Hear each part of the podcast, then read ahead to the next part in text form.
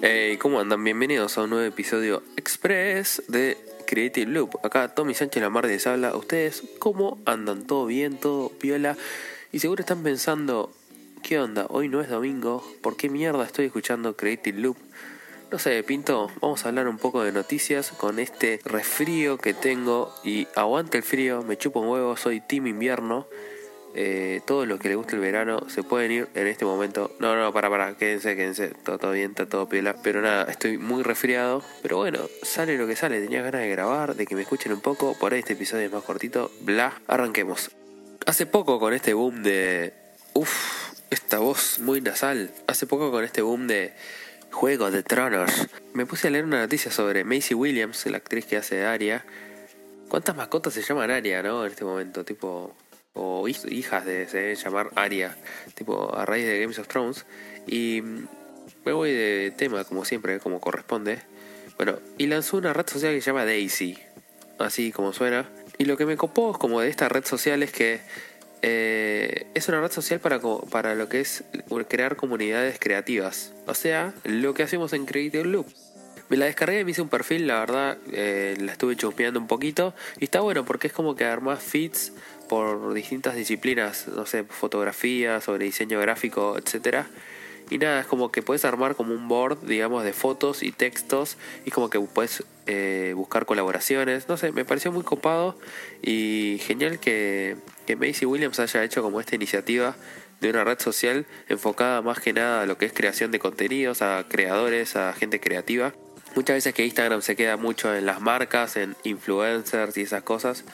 Y, y nada, me pareció muy interesante. Se llama Daisy, así que si, si quieren crearse un perfil y chusmearlo un poco, mi arroba es Tomiendo Rocks, como siempre en todas las redes sociales, Twitter, Instagram y ahora también en Daisy.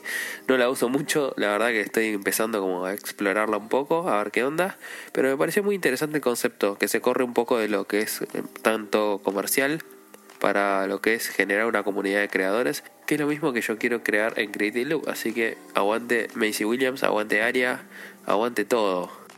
Después quería comentar otra cosa que me estuvo llamando la atención en internet, porque en este Creative Loop Extra, o como verga se llame, básicamente, eh, la idea es eso, ir comentando cosas que me llamen la atención con ustedes, así mientras se toman un café, se relajan un poco o mientras están corriendo, básicamente, o hacen lo que les pinta, vamos charlando un rato. Uy, Dios, este refrío, por Dios.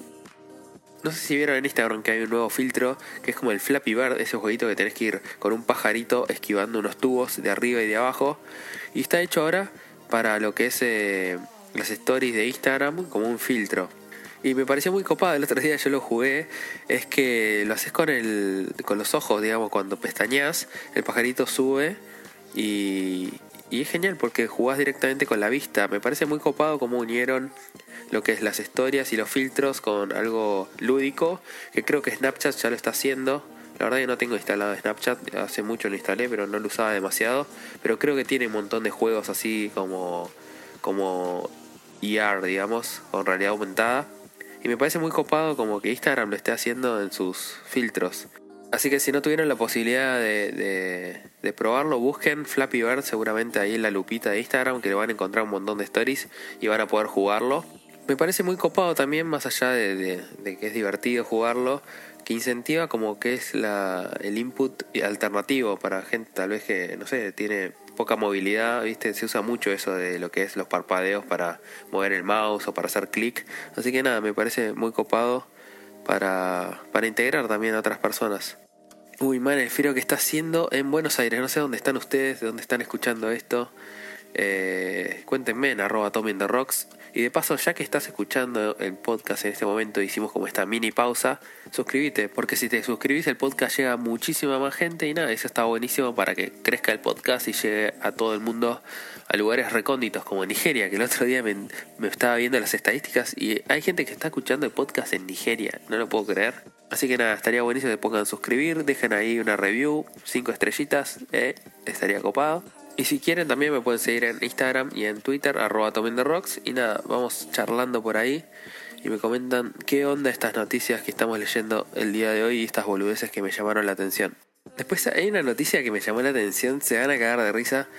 Pero está bueno porque pone en crisis un poco todo este mundo de los influencers, en el cual hablamos en unos episodios anteriores, que es la dura realidad del influencer random. Tener 2 millones de seguidores y no poder vender 36 camisetas. Es española la noticia que estoy leyendo.